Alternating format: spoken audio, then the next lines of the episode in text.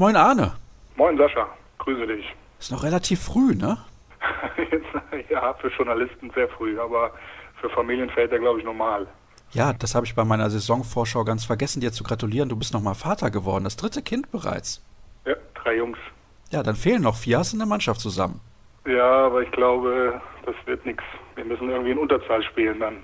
Okay, alles klar. Naja, das passt ja dann irgendwie zum Handball.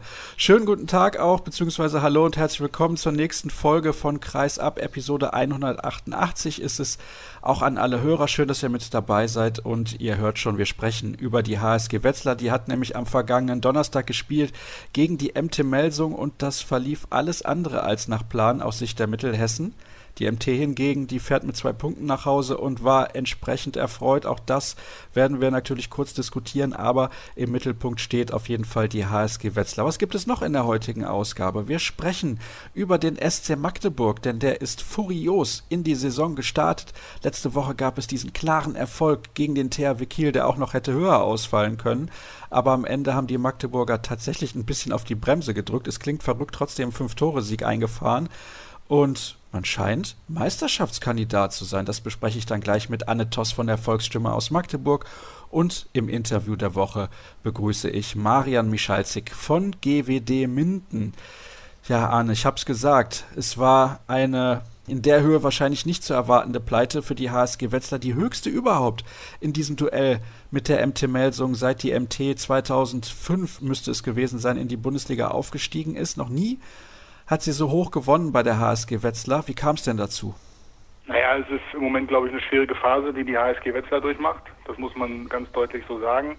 Sie haben gar nicht so einen schlechten Saisonstart gehabt von den Leistungen her, aber von den Punkten eben mit 2 zu 6 Zählern sind sie da in dieses Derby gegangen.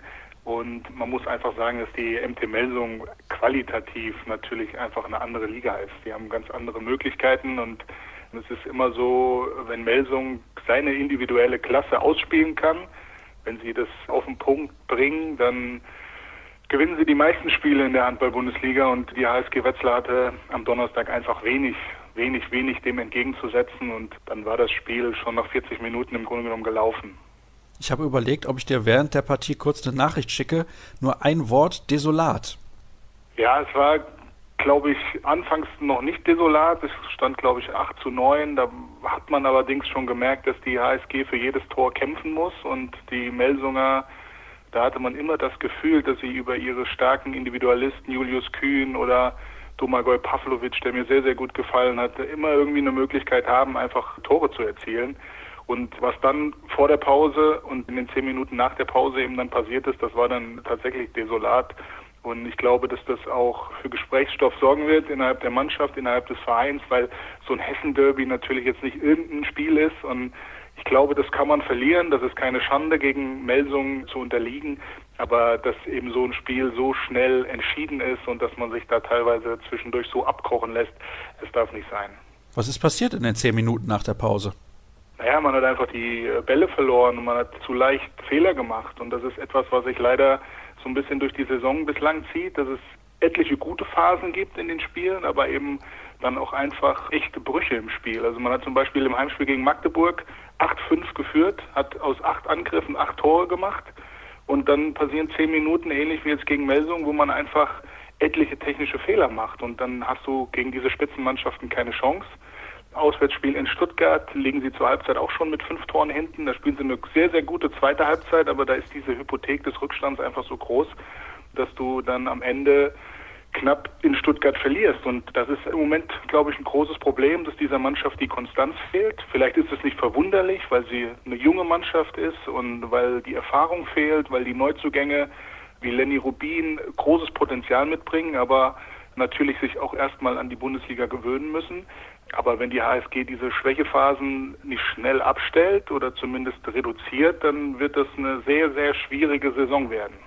Ich habe mir tatsächlich dieses Spiel in Stuttgart komplett angesehen damals. Da habe ich Mitte der zweiten Halbzeit gedacht, die HSG wird das Ding noch drehen. Dann haben sie es dann doch wieder aus der Hand gegeben.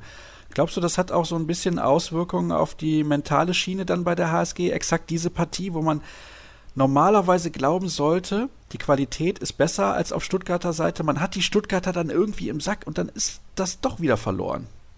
Ja, ich glaube, also das kann schon mental natürlich problematisch werden, weil man muss, glaube ich, die Vorwoche dazu nehmen. Da gab es ein Auswärtsspiel in Lemgo, das haben sie in der Schlusssekunde quasi verloren. Und da hat die HSG fünf Minuten vor Schluss schon mit zwei Toren geführt, 24-22, ist meiner Meinung nach die bessere Mannschaft und muss das irgendwie nach Hause bringen und kriegt dann den Ausgleich. 24-24 ist im Ballbesitz, verliert den Ball und dann hat Lemgo tatsächlich nochmal einen letzten Angriff und macht dann mit einem Freiwurf von Fabian van Olpen eine Sekunde vor Schluss den Siegtreffer. Das ist der erste Genickschlag gewesen. Und in Stuttgart war es natürlich genauso, wie du es gesagt hast. In der zweiten Halbzeit war die HSG klar besser, war klar oben auf. Und dann sind so einzelne Aktionen, wo du dann einfach siehst, da ist die Mannschaft extrem unerfahren. In Überzahl beispielsweise wirft Tibor Ivanisevic übers Feld, will ins leere Tor treffen, trifft aber nicht und anstatt in Führung zu gehen, geht die HSG dann in Rückstand und dann steht so ein Spiel spitz auf Knopf und im Moment ist da kaum jemand in der Mannschaft, der dann vorangeht. Der Philipp Mikolowski ist sicherlich der Führungsspieler oder der auserkorene Führungsspieler, der schafft das im Moment aber auch nicht, 60 Minuten zu marschieren. Das schafft er körperlich überhaupt nicht. Und Stefan Czavo im rechten Rückraum hat in Stuttgart eine sehr, sehr gute Partie gemacht, hat aber überhaupt keine Unterstützung von Joao Ferras im Moment. Das heißt, auch bei ihm lassen irgendwann die Kräfte nach. Und so summieren sich so kleinere Probleme zu einem größeren Ganzen und in der Bundesliga reicht es dann irgendwann nicht. Und deswegen sind diese Spiele verloren gegangen und es hat nicht viel gefehlt und man hätte einen tollen Saisonstart gehabt mit einem Sieg in Lemgo, mit einem Sieg in Stuttgart, aber das ist nun nicht gewesen, ist nicht passiert. Jetzt hat man 2 zu 8 Punkte und da muss man jetzt gucken, wie die Mannschaft da aus dieser Situation sich befreit.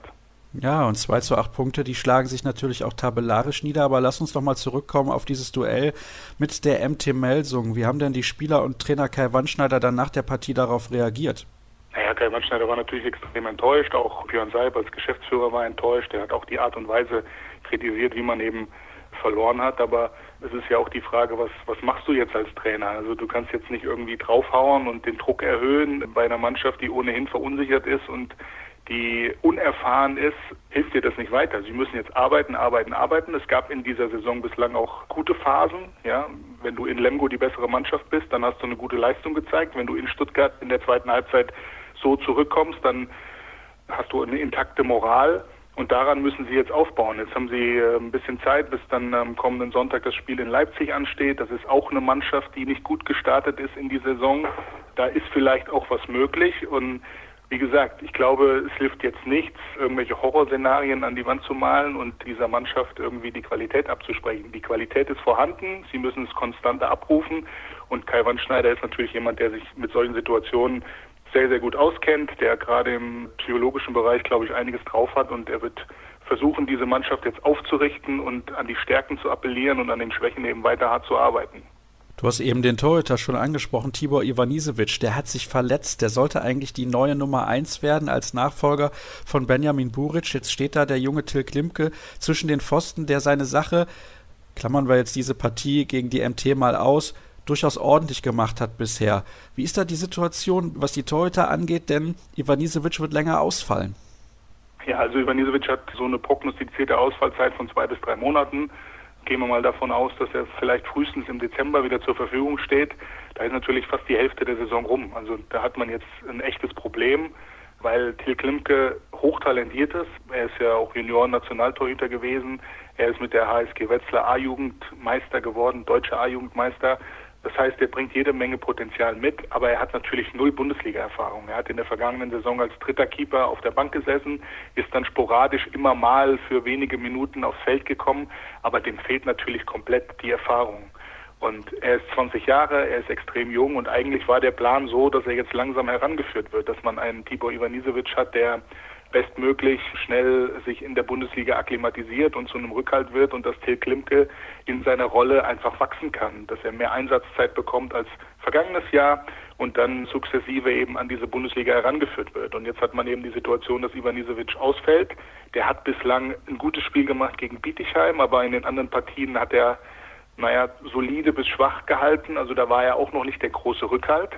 Und jetzt muss man eben gucken. Die beste Variante wäre, dass man bis Weihnachten vielleicht irgendwie einen erfahrenen Torhüter verpflichten könnte. Aber ich glaube, der Markt gibt im Moment nicht viel her. Das heißt, es wird extrem schwierig, da Ersatz zu finden. Vielleicht gelingt es der HSG, vielleicht gelingt es der HSG auch aufgrund guter Kontakte von Jasmin Kamcic, dem Torwarttrainer, der gerade auf dem Balkan sehr, sehr gut vernetzt ist. Und dann muss man gucken, wen kann man da bekommen, kann man einen bekommen und wie schnell kann der helfen. Und dann hätte man eben mit Till Glimke und vielleicht einem erfahrenen zweiten Mann ein Torhüter-Duo, was man auch braucht, um, um diese schwierigen Wochen dann auch jetzt zu durchstehen, weil im Moment oder in dieser Saison war die Torhüterleistung eben einfach neben der Kreisläuferposition ein Schwachpunkt gegenüber der Vorsaison. Und von daher muss man da jetzt sicherlich was tun. Aber wie gesagt, es ist extrem schwierig auf diesem Markt. Interessant, dass du auch die Kreisläuferposition ansprichst. Nils Torbrügge ist sicherlich kein schlechter, aber er ist insbesondere offensiv natürlich kein Yannick Kohlbacher. Er kann hinten im Mittelblock decken, aber vorne hat Kohlbacher Stärken. Das sehen wir ja jetzt immer, wenn wir die Rhein-Neckar-Löwen betrachten. Was der bereits dafür ja, für Einfluss hat auf das Spiel der Löwen, das ist schon sensationell.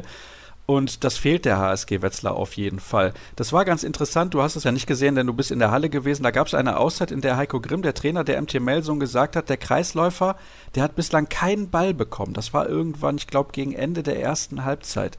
Das ist auch ein bisschen symptomatisch für das Spiel der HSG, was du eben auch gesagt hast. Sie mussten sich jedes Tor erkämpfen. Also da fehlt ein bisschen was. Auch die Sperren, die dann die Rückraumspieler nutzen können.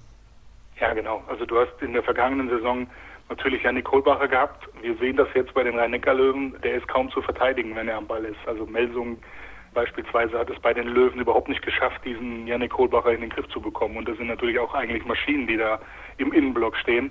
Und das war die große Stärke der HSG in der vergangenen Saison oder auch in den Jahren davor. Weil Janik Kohlbacher war immer anspielbereit. Der hat Räume geschaffen und der musste eng zugedeckt werden. Da musste die Abwehr eine hohe Konzentration darauf verwenden, diesen Spieler in den Griff zu bekommen. Und Kohlbach hat etliche Tore geworfen und nicht wenige Angriffe hat die HSG über den Kreis abgeschlossen, weil die Torgefährlichkeit aus dem Rückraum nicht so gegeben war, wie das vielleicht bei Spitzenmannschaften der Fall ist. Und das fehlt natürlich jetzt. Bei Nils Torbrügge ist es so, dass man das von ihm vielleicht auch nicht so erwarten konnte, dass er sofort offensiv schon die Akzente setzt. Etwas überraschend ist, dass Anton Linskog völlig durchhängt als zweiter Kreisläufer, weil der hat es in der vergangenen Saison, wenn Kohlbacher mal nicht dabei war, sehr, sehr gut gemacht. Linskog war der Kreisläufer, der beim Auswärtskuh in Kiel 60 Minuten gespielt hat und ich glaube sechs oder sieben Tore geworfen hatte. Also der hat seine Klasse schon unter Beweis gestellt. Er hat schon gezeigt, dass er, dass er der Mannschaft da extrem helfen kann. Und im Moment ist überhaupt keine Hilfe. Im Moment kriegt er keine Bälle, weil er nicht anspielbar ist. Wenn er frei ist, ist es nicht selten, dass er verwirft. Auch Torbrücke hat eine schlechte Quote vom Kreis. Und demzufolge ist diese Position im Moment quasi tot. Und das tut der HSG natürlich nicht gut, weil das ist nicht so, dass da etliche Spieler jetzt im Rückraum die Fähigkeit haben, da im 1 gegen 1 oder aus der zweiten Reihe Tore zu erzielen, und wenn der Kreisläufer eben da wenig Unterstützung leistet, dann wird es für diese Jungs da noch schwieriger. Und das ist im Moment sicherlich ein großes Problem. Heiko Grimm hat übrigens auch in dieser Auszeit immer wieder Flens gesagt. Spielt Flens, spielt Flens rechts, spielt Flens das, spielt Flens das. Ich weiß nicht, welcher Spielzug das genau ist. Das werden wir demnächst mal versuchen in Erfahrung zu bringen, aber das scheint ganz gut funktioniert zu haben. Ich schaue mal auf den Spielplan der HSG. Du hast gerade schon gesagt, jetzt geht's nach Leipzig, dann kommen die Rhein-Neckar-Löwen, dann kommt der Bergische HC, dann geht es nach Kiel, dann DHB-Pokal, wieder gegen die MT Melsung und dann zu Hause gegen Göppingen. Das ist der Spielplan bis Ende Oktober. Ich stelle jetzt mal eine ganz, ganz steile These auf. Bis November wird die HSG Wetzlar in der Bundesliga keinen Punkt mehr holen. Welche Argumente lieferst du mir gegen diese These? Ich liefere dir dagegen, dass Kai Mannschneider es bislang immer geschafft hat, seine Mannschaften nach einer gewissen Zeit auf Kurs zu bringen. Und ich habe das ja eben schon mal gesagt und benannt, dass diese Mannschaft Potenzial hat und dass sie das auch nachgewiesen hat. Das Hessen-Derby klammern wir jetzt mal aus, aber wenn du in Lemgo eigentlich besser bist, dann hast du auch eine Chance im Moment in Leipzig zu bestehen. Das heißt nicht, dass das irgendwie ein Selbstläufer wird, sondern da muss viel zusammenkommen, um da zu gewinnen. Aber ich glaube, dass es möglich ist. Auch der Bergische HC zu Hause ist eine schwierige Aufgabe, weil der BHC natürlich im Grunde genommen genau das Gegenteil von der HSG ist, nämlich der hat eine eingespielte Mannschaft und der hat seinen Kader qualitativ einfach nochmal verstärken können gegenüber dem Zweitligajahr. Und es gab auch ein Vorbereitungsspiel zwischen Wetzlar und dem BHC, da war der BHC klar besser. Aber zu Hause, wenn du eben eine entsprechende Verfassung bis dahin erlangt hast, kannst du den BHC auch bezwingen. Und natürlich muss sich jeder bei der HSG Wetzlar im Umfeld und auch bei den Verantwortlichen mit so einem Szenario beschäftigen, dass du dann, wenn die vermeintlich entscheidenden Spiele im Abstiegskampf dann kommen gegen Gummersbach und Ludwigshafen, dass du bis dahin eventuell 2 zu 18, 2 zu 20 Punkte hast. Aber ich glaube, es bringt jetzt auch nichts, schwarz zu sehen, sondern die Mannschaft muss arbeiten. Sie hat einen hervorragenden Trainer und der wird jetzt ganz, ganz viel investieren, um diese Truppe auf Kurs zu bringen. Lass uns nochmal zum Gegner kommen des Hessen Derbys, der MT Melsung. Da sagt man ja auch immer, die kommen schwer in die Saison und die werden die Enttäuschung dieser Spielzeit werden. Wie hast du die wahrgenommen und glaubst du, gerade so ein Erfolg kann die jetzt wieder komplett auf Kurs bringen? Ja, also die MT hat natürlich unfassbare Möglichkeiten. Also wenn ich mir den Kader angucke, da hat jetzt zum Beispiel am Donnerstag ein Tim Schneider irgendwie fast überhaupt nicht gespielt. Der war komplett auf der Bank. Der würde bei vielen anderen Bundesligisten wahrscheinlich in der Startformation stehen. Ich bin ehrlich, ich bin kein, also wenn ich mir ein Handballspiel aussuchen dürfte, um einfach zu genießen, dann würde es selten eines der MT Melsungen sein. Ich bin nicht so der große Fan dieser Spielweise, aber wenn du diese individuellen Kracher einfach im Rückraum hast, dann ist es auch legitim, so Handball zu spielen. Also es waren viele, viele Einzelaktionen, gerade im ersten Durchgang, die da auch dann zum Erfolg geführt haben, ob es Julius Kühn war, ob es Pavlovic war. Wie gesagt, das ist alles in Ordnung und das spricht natürlich auch für Melsungen, wenn man überlegt, was da noch für Möglichkeiten sind. Und ich glaube, Heiko Grimm arbeitet sehr, sehr hart daran, dieser Mannschaft auch spielerisch Impulse zu verleihen oder von ihr zu verlangen, Dinge auch spielerisch zu lösen. Und wenn das noch dazu kommt, also wenn sie zu ihrer individuellen Wucht, die sie haben, diese Stärke im 1 gegen 1 von Kühn oder Pavlovic, auch Michi Müller, Birkefeld ist ja noch im rechten Rückraum hinten dran, plus diese Kreisläufer, die extrem variabel sind, plus die guten Außen, die sie haben, plus die zwei tollen Torhüter. Wenn man eben einfach dazu jetzt noch spielerisch zulegen kann, dann wird man auch weniger ausrechenbar und dann kann Melsung in dieser Saison sehr, sehr weit vorne landen. Ob das reicht, um ganz nach vorne zu kommen, glaube ich nicht, weil zum Beispiel der SC Magdeburg im Moment einfach genau diesen Schritt schon gegangen ist, spielerisch einfach auf einem unfassbaren Niveau Handball zu zelebrieren und auch Tempospiel zu haben. Aber Melsung kann das und wenn sie da rankommen und wenn sie sich in diesen Bereichen verbessern, dann werden sie eine, ein gewichtiges Wort mitreden. Na, spätestens Ende September werden wir sehen, ob das der MT irgendwie geholfen hat, so hoch gegen diesen Rivalen aus Hessen zu gewinnen. Dann geht es nämlich zum THW Kiel. Du hast jetzt einen Namen auch mehrfach angesprochen, nämlich Domagoj Pavlovic. Was kann der Junge? Wie hat er dir gefallen? Was glaubst du? Kann er ein absoluter Schlüsselspieler werden für die MT und auch in der Bundesliga richtig Akzente setzen? Ich glaube schon. Also er hat einen enorm starken Abschluss, also einen tollen Wurf.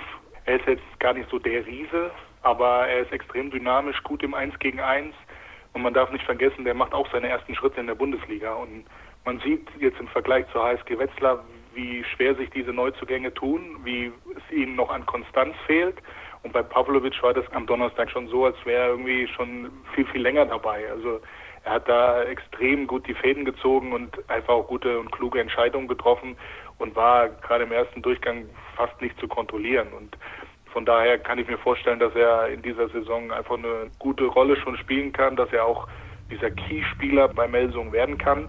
Und er hat mir, um seine Frage dann konkret zu beantworten, sehr, sehr, sehr gut gefallen. Ja, wir wollten mal eben kurz über Wetzlar gegen Melsungen sprechen. Jetzt sind es ungefähr 20 Minuten geworden, Arne. Also da ist ordentlich Potenzial in diesem Spiel gewesen anscheinend. Ja, es ging ja auch über das Spiel hinaus. Von daher, ich glaube, dieses Spiel an sich wird nicht in die Geschichtsbücher eingehen. Vielleicht in Melsung, weil sie zum ersten Mal so hoch in Wetzlar gewonnen haben. Bei der HSG möchte man wahrscheinlich den Mantel des Schweigens über diese Partie legen, aber trotzdem muss man ja auch darüber sprechen und vor allen Dingen darüber sprechen, woran es lag und welche Möglichkeiten es gibt, auch vielleicht aus dieser Situation wieder herauszukommen.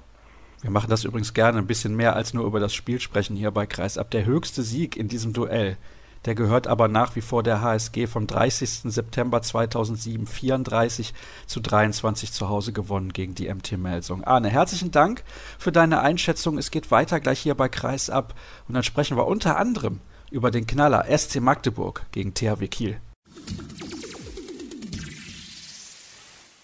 Weiter geht's mit der aktuellen Ausgabe unseres kleinen Handball-Talks und ich begrüße in der Leitung von der Volksstimme aus Magdeburg Anne Toss. Hallo Anne.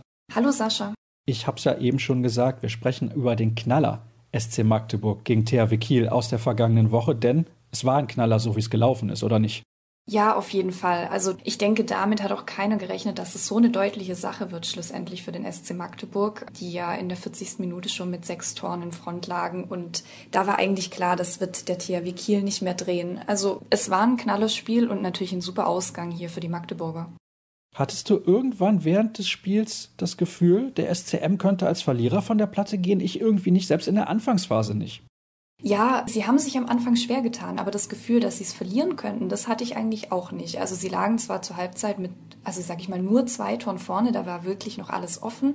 Aber ich denke vor allem dann diese doppelte Zwei-Minuten-Strafe gegen Pekeler, die er sich da noch eingefangen hat am Ende der ersten Halbzeit.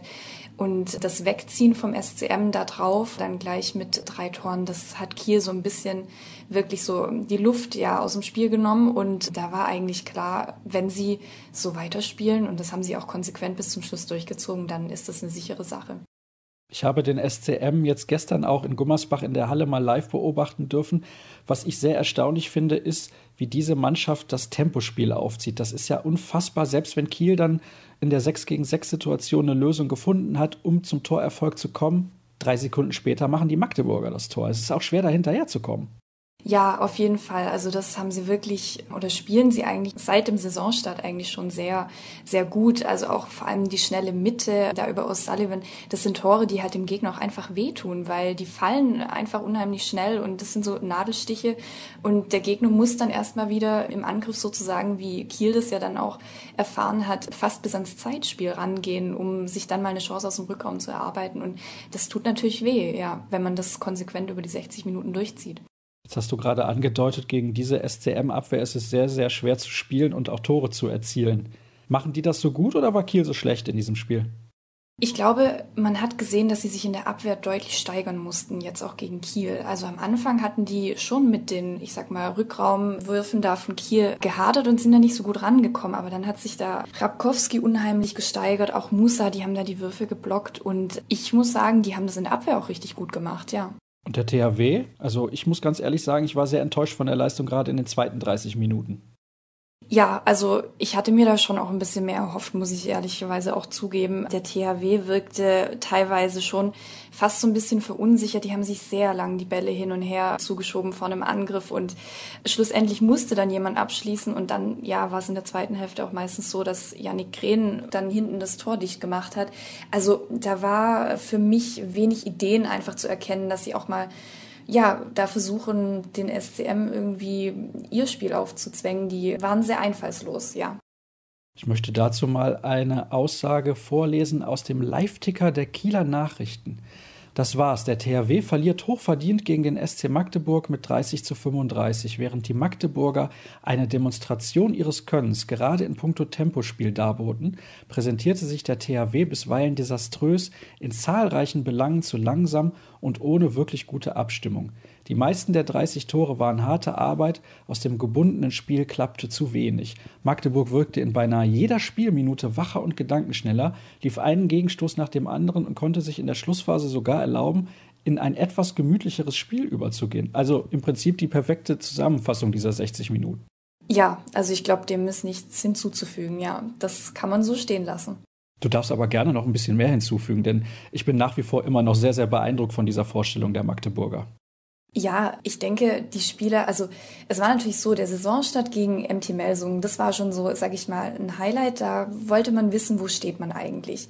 Die Spiele dazwischen haben sie souverän gespielt, also auch die muss man erstmal gewinnen, aber das Spiel gegen Kiel, da hat man richtig gemerkt, okay, die Jungs, die wollten dieses Spiel unbedingt spielen, also auch in den Wochen davor ja, waren die einfach heiß und haben richtig auf das Duell gewartet. Und auch Janik Grehn hat danach gesagt, diese Spiele gegen Kiel, die machen einfach unheimlich Spaß und darauf haben wir gewartet und dass sie dann so eine Leistung zeigen und sich da so, ja eben auch von den Fans, die natürlich aus dem Häuschen waren, ganz klar da tragen lassen, das war schon beeindruckend und ich muss sagen, die Zusammenfassung, die du vorgelesen hast von Kiel, ja, das ist einfach, das ist das Fazit, was man aus dem Abend mitnehmen kann, ja.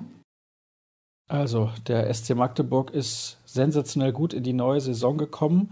Jetzt ist natürlich die Frage, kann es für mehr reichen? Ich war sehr erstaunt, als Christian O'Sullivan, und da haben wir in unserer Saisonvorschau ja auch drüber gesprochen, ganz offen gesagt hat, wir wollen Titel gewinnen. Ist denn Magdeburg in der Lage, die Löwen und vielleicht auch Flensburg zu ärgern? Denn zum aktuellen Zeitpunkt gehe ich davon aus, dass nur diese drei Mannschaften in der Lage sind, deutscher Meister zu werden. Also ich denke, Magdeburg ist auf jeden Fall in der Lage, sie zu ärgern. Und ich denke, dieses Ziel, einen Titel gewinnen zu wollen, der kam ja auch nicht von ungefähr. Also den hat sich die Mannschaft schon, oder das hat sich die Mannschaft bewusst ja als Aufgabe sozusagen gestellt und haben das ja auch öffentlich dann kundgetan. Also die müssen sich daran messen lassen und bisher, sage ich mal, erfüllen sie die Ansprüche, die damit dann auch verbunden sind natürlich. Einzig ist jetzt natürlich die Frage, die Saison ist lang, ja. Also wir sprechen jetzt über die ersten fünf, sechs Spiele und da kommen aber noch mal einige mehr. Äh, es bleibt jetzt halt abzuwarten, können sie das auch, diese Leistung eben über den kommenden Zeitraum, also über die Monate, die jetzt noch kommen, konstant abrufen. Es folgt jetzt ein Heimspiel gegen GWD Minden. Dann geht es zu den Füchsen Berlin, die aber immer noch arg verletzungsgebeutelt sind, trotzdem mit einem Sieg in Hannover aufhorchen lassen konnten. Nicht in Hannover, in Berlin gegen Hannover. So ist es natürlich richtig. Und dann kommt Hannover nach Magdeburg. Also das sind so zwei Partien. Wenn man da auch als Sieger von der Platte geht, dann kann man eigentlich diese, ja, zumindest diese Außenseiterrolle im Titelkampf nicht mehr ablegen. Ja, das stimmt. Also dann, ja, das, das geht dann nicht mehr, da hast du völlig recht. Dann zählt man da zu den Favoriten. Für vergangene Woche hat der THW-Trainer Gislason schon gesagt, also der SCM, der ist jetzt ein, ein, Titelfavorit mit. Die Spieler selber, die sind da noch ein bisschen zurückhaltender, ja, realistischer vielleicht auch und sagen, ja, wie gesagt, Janik Rehn zum Beispiel, das Spiel gegen Kiel hat eigentlich nur gezeigt, dass wir einfach sehr gut Handball spielen können. Also der schraubt da so ein bisschen, ja, die, die Ziele oder jetzt alles, was das so übergestülpt wird, wird man deutscher Meister und so weiter. Der schraubt da so ein bisschen die Ansprüche wieder zurück. Aber ich denke, wenn diese zwei von dir angesprochenen Partien auch noch gewonnen werden, dann ja, kann das durchaus mit dem Meistertitel enden. Ein Spieler, der bislang in einer fantastischen Verfassung ist, das ist Matthias Musche. Neun Tore hat er jetzt in dieser Partie gegen Kiel wieder erzielt in der Vorwoche gegen den Bergischen HC 16 Mal getroffen. Das ist natürlich schon phänomenal. Der hat seinen Vertrag langfristig verlängert. Hilf mir gerade noch mal auf die Sprünge. Wie lange? Denn es ist eine wirklich sehr lange Vertragslaufzeit. Also er wird jetzt noch sechs Jahre beim SC Magdeburg bleiben. Wie hat der Verein das denn kommuniziert, warum man den Vertrag so lange verlängert hat? Das birgt ja auch ein gewisses Risiko, muss man auch sagen. Sechs Jahre, das ist eine lange Zeit, da kann viel passieren. Ja, das stimmt. Matthias Musche hat es eigentlich so kommentiert, dass er sich einfach in dieser Stadt, ich glaube, sein Wort war pudelwohl fühlt. Es ist seine Heimat, es ist sein Heimatverein und er kann sich im Moment und anscheinend ja auch langfristig nichts anderes vorstellen, wie für den SC Magdeburg eben auf Torejagd zu gehen. Und da, ja, hat es sich anscheinend auch angeboten, dann gleich mal so eine Vertragsdauer hier anzusetzen. Das ist in der Tat sehr, sehr lange und Gut, du hast gesagt, er fühlt sich angeblich pudelwohl in Magdeburg, kann man ja auch verstehen, wenn man aus der Stadt kommt. Dann ist das immer ein bisschen angenehmer, dort auch auf höchstem Niveau seinem größten Hobby und seiner Leidenschaft nachzugehen. Ja, dann eine weitere Personalie müssen wir auf jeden Fall noch besprechen. Das ist Robert Weber. Der hat in einem Interview mit den Kollegen von Handball World quasi so mal eben nebenbei bekannt gegeben, dass er den SCM nach zehn Jahren am Ende der Saison verlassen wird. Wie hat man das bei den Vereinsverantwortlichen eigentlich aufgenommen? Da musste man ja dann hinterher relativ kurzfristig eine Pressemitteilung raushauen. Ja, genau. Also ich denke, was festzuhalten ist, ist, dass das auf jeden Fall nicht so geplant war. Man hat sich da recht bedeckt gehalten und über die Umstände, wie es zustande kommt, ist recht wenig kommentiert. Robert Weber meinte, er sei einfach froh, dass es jetzt raus ist. Die Situation sei für ihn so in den letzten Wochen eher belastend gewesen. Vielleicht hat er es deswegen auch dann einfach nebenbei sozusagen fallen lassen. Warum der Verein nicht die Initiative ergriffen hat und sozusagen vorab kommuniziert hat, dass Weber aufhören wird nach seiner zehnten Saison in Magdeburg, das konnte ich bislang nicht herausfinden so ist es eben, ja, so gekommen, wie es gekommen ist. Und ich meine, jetzt die Saison wird er noch hier spielen und wird sicherlich sein Bestes geben. Er hat ja noch einige Ziele auch, die er sich erfüllen will. Er will ja unbedingt die 2000er Marke in der Liga noch knacken, also die Tore-Marke. Und also er ist auf jeden Fall motiviert bis in die Haarspitzen. Ist er sportlich entbehrlich? Das ist eine schwierige Frage. Er ist immer noch einer der Rekordtorschützen, war es immer in den letzten Saisons für den SCM. Er ist vom Sieben-Meter-Punkt kalt wie kaum ein anderer Spieler. Und aus meiner Sicht würde ich sagen, also jeder ist ja irgendwie ersetzbar, aber an sein Niveau heranzukommen ist schon schwer. Traust du Daniel Pettersson zu, in eine ähnliche Rolle schlüpfen zu können, langfristig? Langfristig ja. Also ich finde, der macht einen sehr guten Job auch auf der Position. Wenn er spielt, dann ja, wirkt er immer sehr souverän, manchmal noch mit kleinen Schwächen im Abschluss, aber er macht es gut und er zeigt ja auch, wenn Robert Weber eben nicht spielt, dass ja, dass er da Potenzial hat und die Rolle auf jeden Fall auch ausfüllen kann. Es wurde übrigens noch ein neuer Spieler verpflichtet, nachdem wir vor ein paar Wochen schon mal miteinander gesprochen haben, nämlich Ignacio Plaza Jiménez von den Füchsen Berlin. Warum wurde der verpflichtet? Ja, das hatte natürlich mit dem, sage ich mal, etwas spontanen Weggang von Gleb Kalarasch zu tun. Dadurch hat man jemanden am Kreis gebraucht und man ist dann auf Plaza gestoßen, der eben zu dem Zeitpunkt vereinslos war und sich ja nach dem Kreuzbandriss eben wieder erholt hatte. Und man hat ihn dann verpflichtet weil er einfach auch so gut in das Konzept gepasst hat. Man brauchte jemanden am Kreis, damit auch Musa entlastet werden kann. Und ja, Plase hat eben Bundesliga-Erfahrung, er spricht sehr gut Deutsch, das war auch für den Trainer Bennett Wiegert wichtig und er hat da einfach die Möglichkeit gesehen, dass der sich gut in das System vom SCM eben einfügen kann. Und noch eine letzte Personalie möchte ich kurz mit dir besprechen, nämlich Tobias Tolin. Das ist der neue Torhüter, der folgt auf Dario Quenstedt. Wie hat man so im Magdeburger Umfeld wahrgenommen, dass ein Spieler, der aus der SCM-Jugend kommt, jetzt den Verein nach vielen Jahren verlassen wird. Denn eigentlich, das hört man immer wieder, ist den Magdeburger Fans sehr, sehr wichtig, dass sie Eigengewächse im Kader haben. Ja, das ist auch weiterhin so.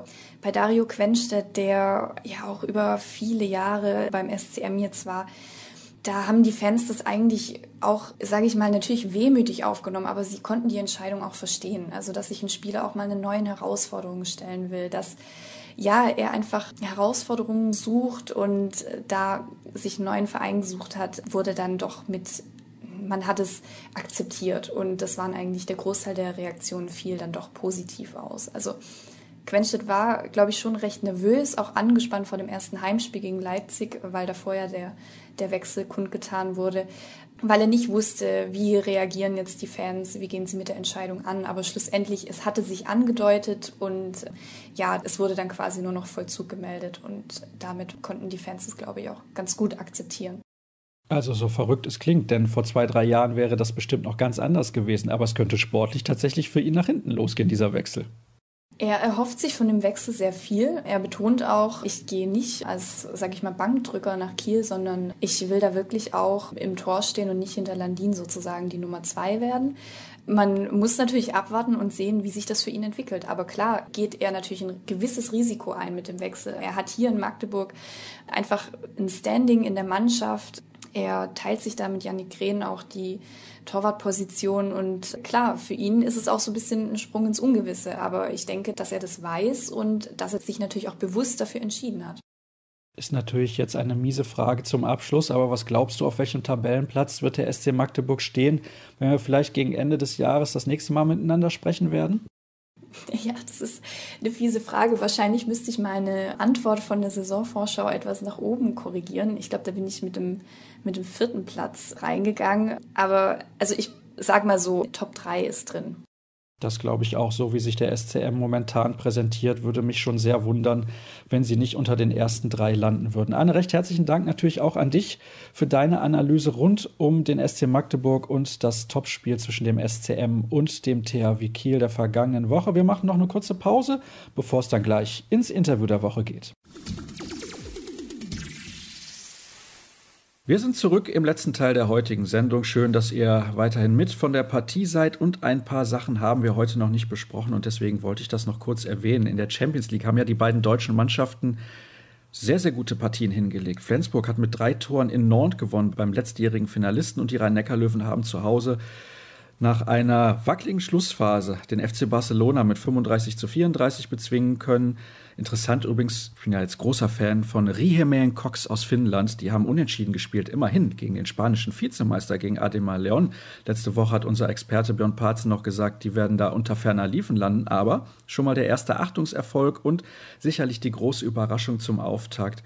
Der Sieger der vergangenen Spielzeit, Montpellier, verliert zu Hause gegen ein ersatzgeschwächtes Skopje mit 24 zu 27 und aus der Bundesliga definitiv zwei Ergebnisse, die wir noch nennen sollten. Das Unentschieden der Rhein-Neckar-Löwen zu Hause gegen Leipzig, 24-24.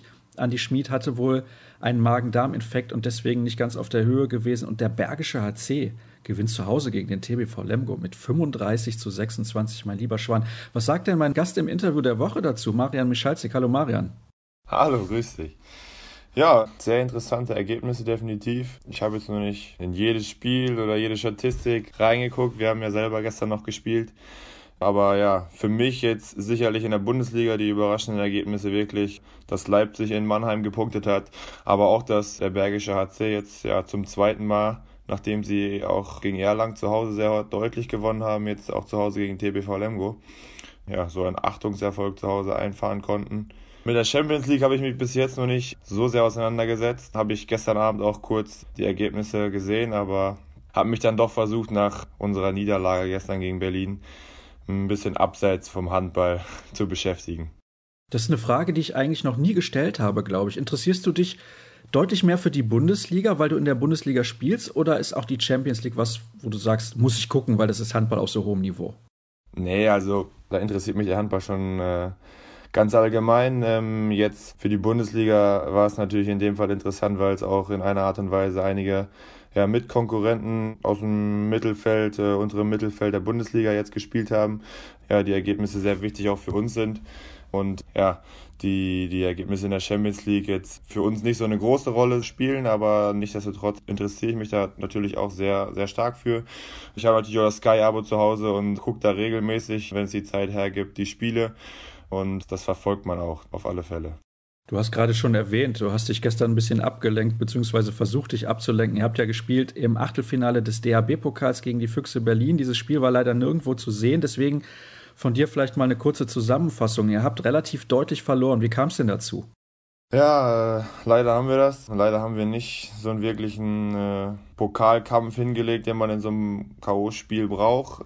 Nichtsdestotrotz sollten wir das jetzt schnell abhaken. Ich glaube, gestern lag es vor allem daran, weil wir in der ersten Viertelstunde im Angriffsspiel wirklich überhaupt gar keine, gar keine gute Leistung ähm, erzielt haben und uns extrem schwer getan haben gegen die äh, Berliner Deckung, sehr, sehr statisch agiert haben und uns dann äh, ja, viele, viele Gegenstoßtore 1-0 konnte, aber auch im Rückzug das nicht mehr beheben konnten, was wir im Angriff falsch gemacht haben da dann früh einen hohen Rückstand hinterhergelaufen sind. Ich denke, über das ganze Spiel gesehen haben wir eigentlich eine ganz ordentliche Leistung in der Abwehr gezeigt und dann auch in der zweiten Halbzeit ja eine kleine Reaktion zumindest, dass es uns so nicht gefallen hat, wie wir in der ersten Viertelstunde gespielt haben, also im Angriff die Abwehrleistung bestätigt. Aber äh, ja, es ist natürlich schade gewesen. Ich denke, gestern war ja doch eigentlich eine relativ große Chance für uns, vor allem weil es K.O.-Spiel ist ja, da auch einfach mal so eine kleine Überraschung zu schaffen. Das ist uns nicht geglückt. Ja, ich denke, man sollte sich das heute am freien Tag nochmal ja, ein bisschen angucken, vielleicht ein, zwei Schlüsse ziehen, analysieren und dann aber auch schnell versuchen abzuhaken, denn in den letzten Wochen haben wir dann doch gute Leistungen gebracht und die sollten uns eher aufbauen, anstatt dass das Spiel heute äh, gestern gegen Berlin jetzt runterzieht. Und dann ja, haben wir die nächste vermutlich aktuell schwerste Aufgabe in der Bundesliga am Donnerstag in Magdeburg. Oh ja, allerdings, da muss ich sagen, ich hatte ja gestern noch die Gelegenheit, den SC Magdeburg beim VfL Gummersbach in der Halle zu verfolgen und das ist wirklich schon ordentlich, was die Magdeburger derzeit da auf die Platte legen. Ich würde gerne von dir aber dann noch eine Sache wissen, was dieses Spiel gestern angeht. Man merkt ein bisschen so an deinen Aussagen, die Ansprüche bei GWD sind ein bisschen gestiegen in den letzten Jahren. Also ich sag mal so vor zwei, drei Spielzeiten, da wäre das ein absolutes Highlightspiel gewesen gegen die Füchse Berlin im DHB-Pokal. Dann hätte man hinterher gesagt, klar, der Favorit hat gewonnen. Aber ich glaube, mittlerweile geht ihr auch in solche Begegnungen rein und denkt, wir haben da eine realistische Chance, das für uns zu entscheiden. Ja, das, das kann ich so bestätigen. Also ich glaube, auch die anderen Spiele haben wir nie, nie versucht herzuschenken, aber ja, ich, ich finde einfach, dass wir wirklich vor allem bis jetzt eine gute Saison spielen, egal ob wir zu Hause gegen Flensburg in Berlin, in Hannover. Wir haben immer eine gute Leistung gebracht und ja, den, den Favoriten dazu gezwungen, sich wirklich zu strecken und dann an die Leistungsgrenze zu gehen.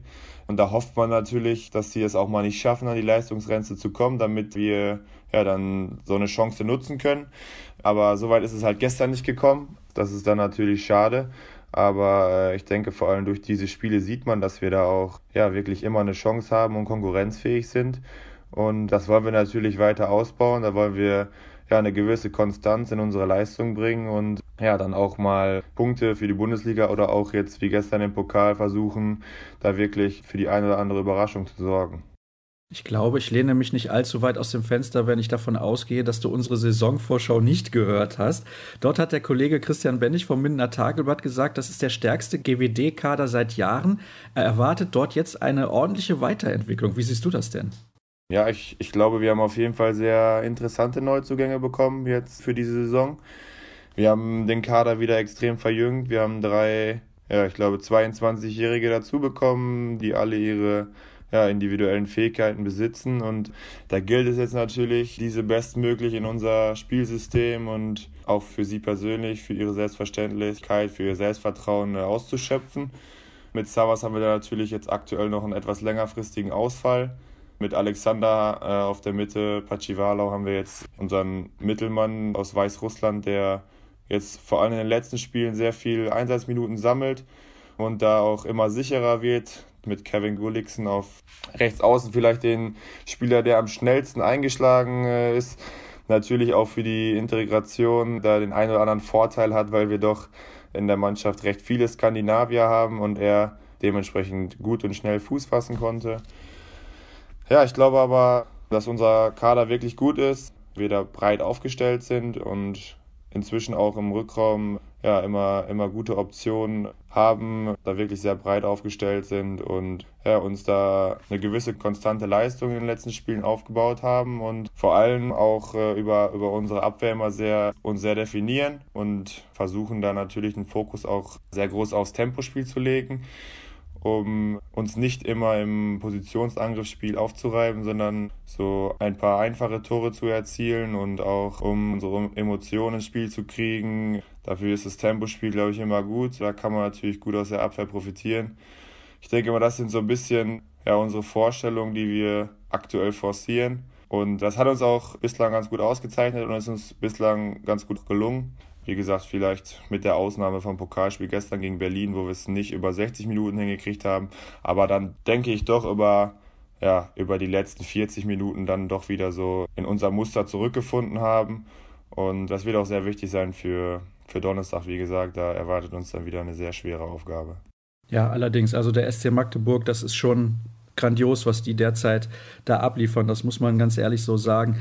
Du hast jetzt gerade einige Sachen genannt in deiner letzten Antwort, die sehr, sehr interessant sind. Da möchte ich noch mal ein paar Sachen mit dir explizit besprechen. Und zwar ein Neuzugang, Savas Savas, hast du gesagt, der ist noch ein bisschen verletzt. Der wird noch ja, vielleicht einen Monat oder zwei fehlen. Das weiß man nicht genau, wie lange sich das noch hinauszögern wird. Aber das ist für dich, glaube ich, auch relativ wichtig, da mal ein bisschen Entlastung zu bekommen zwischendurch.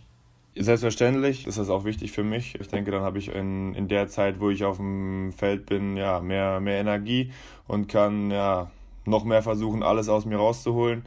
Aber ich glaube auch, dass wir in den ersten Saisonspielen, beziehungsweise ich immer sehr, sehr gute Entlastung von Milian Putica gehalten habe, der in der letzten Saison rein als Abwehrchef galt, aber dann im, im ersten Saisonspiel gegen Flensburg wirklich ein, ein richtig gutes Spiel gemacht hat ich leider noch mit meiner Wadenverletzung da ausgefallen bin, beziehungsweise ja sehr, sehr eingeschränkt war und eigentlich nicht zu 100% fit war, er deshalb ja gespielt hat und das wirklich sehr gut gemacht hat.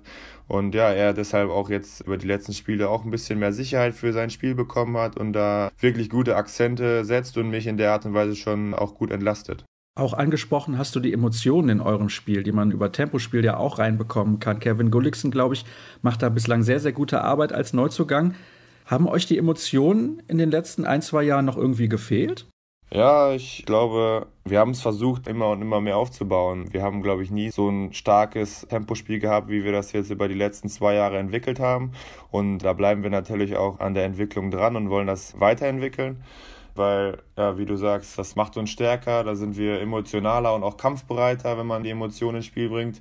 Aber zusätzlich steigert das, glaube ich, auch die Stimmung in der in der Kamperhalle. Solche Tore sind immer auch ja, mitreißende Tore für die Zuschauer und das ist natürlich auch wichtig für uns, dass wir da in den, äh, in den Heimspielen hier zu Hause einfach noch eine viel bessere Stimmung erzeugen können. Und da sind wir als Mannschaft, als Spieler natürlich auch gefragt, dass mit guten Leistungen und mit solchen Aktionen wie beispielsweise das Tempospiel die Zuschauer so ein wenig aus den Sitzen zu reißen, sage ich jetzt mal. Weil ich denke doch, dass wir hier in der Kamperhalle noch eine, eine ausbaufähige Stimmung haben und auch da wollen wir das Potenzial rausholen, damit wir äh, ja unsere Heimstärke, sage ich jetzt mal, die wir ja diese Saison bisher doch schon unter Beweis gestellt haben, auch festigen können. Dann noch eine Nachfrage zu Alexander Pachivalau. Wie läuft denn da die Kommunikation ab? Ich weiß nicht, ob man in Weißrussland in der Schule unbedingt Englisch lernt. Ja, doch. Also Alex spricht ganz gut Englisch und ist genauso wie Kevin auch fleißig am Deutsch lernen. Ich glaube, er macht das irgendwie über Skype in Richtung Weißrussland und hat dann da eine Deutschlehrerin, soweit ich das richtig verstanden habe. Aber aktuell läuft da noch sehr viel über Englisch. Ich glaube, die sind jetzt so in der ersten Phase, wo sie die deutsche Sprache langsam anfangen zu verstehen. Aber ja, ich sag mal so, der zweite Step, dass sie dann anfangen selber zu sprechen, das wird wahrscheinlich noch ein bisschen dauern. Aber ich glaube, da sind die beiden intensiv am Üben und bis es soweit ist, dass sie die deutsche Sprache beherrschen, werden wir uns weiterhin auf Englisch kommunizieren. Ja, das ist ja auch kein Problem und ein bisschen Geduld sollte man ja auch mit den Neuzugängen dann haben, das ist ja ganz klar. Du selbst übrigens hast deinen Vertrag ja verlängert bis 2021. Du bist ein junger Spieler, du hast schon Länderspiele gemacht. Warum ist das trotzdem für dich der richtige Weg, erstmal bei GWD Minden zu bleiben? Denn ich glaube, wir müssen nicht darüber reden, dass andere Vereine definitiv Interesse an einer Verpflichtung gezeigt haben. Ja, es ist einfach der Fall, dass ich mich hier in Minden wirklich sehr wohl fühle. Also auch auf privater Ebene hier in der Zeit, seitdem ich hier bin, viele Freunde kennengelernt habe, dass so ein bisschen für mich auch zur zweiten Heimat geworden ist. Aber ja, ich mich auch sehr mit dem Projekt GWD identifiziere. Ich glaube, hier, hier wartet noch sehr viel Potenzial auf mich. Das möchte ich unbedingt ausschöpfen. Ich möchte weiterhin ja, eine Führungsposition einnehmen und die Leistung, die ich in den letzten beiden Jahren gebracht habe, weiter stabilisieren weiter bestätigen und gerne auch eine Schippe drauflegen, damit ich dann auch ja, mich wirklich richtiger Bundesliga etabliere hier und damit wir auch hier mit der Mannschaft, mit dem Verein und mit dem Umfeld ja, versuchen können, den nächsten Schritt anzugehen. Und ja, da, da denke ich einfach, dass ich hier wirklich noch an der richtigen Stelle bin. Es ist für mich einfach unglaublich wichtig, dass ich viele Spielanteile bekomme in meinen jungen Jahren und das ist einfach ja, in den letzten zwei Jahren der Fall gewesen und ich, ich gehe davon aus, es wird auch in Zukunft der Fall sein. Da habe ich ein gutes Verhältnis und viel Vertrauen von Trainer, Mannschaft, Geschäftsführer, Umfeld und dementsprechend habe ich mich dazu entschieden, hier meinen Vertrag langfristig zu verlängern. Wo liegt denn noch dein größtes sportliches Defizit? Also der Klassiker ist ja dann in jungen Jahren zu sagen, mir fehlt noch die Erfahrung, aber gibt es irgendwas anderes Spezielles? Ja, ich, ich glaube weiterhin ausbaufähig bei mir ist wirklich die Athletik. Also ich glaube, ich habe in den letzten Jahren hier gute Schritte nach vorne gemacht, aber trotzdem fehlt mir da noch einiges bis zur Spitze und da möchte ich weiter dranbleiben und da bleibe ich auch weiter dran und bin fleißig, dass ich da einiges noch aufhole, um äh, ja, das weiter zu festigen, weil das ist nun mal mein Kapital für die nächsten 10, 15 Jahre und da wird es sehr wichtig sein, dass man da eine gute Basis hat Dementsprechend würde ich das aktuell als mein größtes Defizit ansehen. Oh, aber Athletiktraining ist schon ganz schön langweilig und trocken. Ja, das stimmt natürlich. Nichtsdestotrotz gehört es einfach dazu. Ich glaube, wer schon mal in der Halle war und ein Handballspiel gesehen hat, dass es da doch ordentlich zur Sache geht. Und da ist es einfach wichtig, dass man eine gute Athletik mitbringt, um auch Zweikämpfe egal ob in der Abwehr oder im Angriff, zu gewinnen. Und auch so, was ich gesagt habe, unser Tempospiel, das raubt natürlich auch viel Kraft.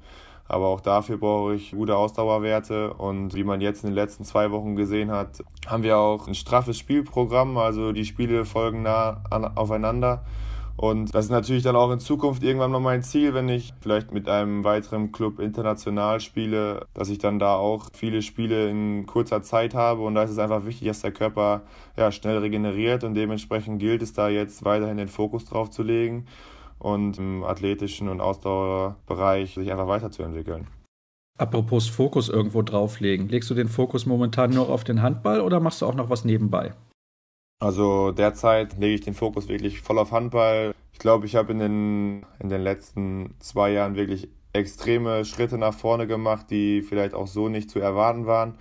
Und da ist es einfach gerade für mich sehr, sehr spannend zu sehen, wo es noch hingehen kann. Und da möchte ich jetzt einfach für den Moment meinen Fokus ganz drauflegen und wirklich alles ausschöpfen, was möglich ist. Und dementsprechend mache ich aktuell wirklich nur Handball und widme dem meiner ganzen Zeit. Dann sind wir alle schon sehr gespannt, wohin deine Entwicklung dich führen wird. Marian, herzlichen Dank für dieses Gespräch und wir sind dann auch durch mit der heutigen Ausgabe. Ich glaube, es war mal wieder sehr interessant und spannend. Und ja, der SC Magdeburg ist definitiv das Team der Stunde. Ich bin auch schon sehr gespannt, was die Magdeburger in den nächsten Spielen so alles noch präsentieren werden und auch dann am Donnerstag gegen GWD Minden haben wir ja gerade schon drüber gesprochen. Also, das war's für Episode 188. Ihr wisst, wo ihr alle sonstigen Informationen bekommt. Das geht natürlich bei facebook.com slash kreisab, bei Twitter at kreisab.de und auch bei Instagram sind wir unterwegs unter dem Hashtag kreisab beziehungsweise unter dem Accountnamen kreisab. Danke für eure Aufmerksamkeit und bis nächste Woche dann. Tschüss.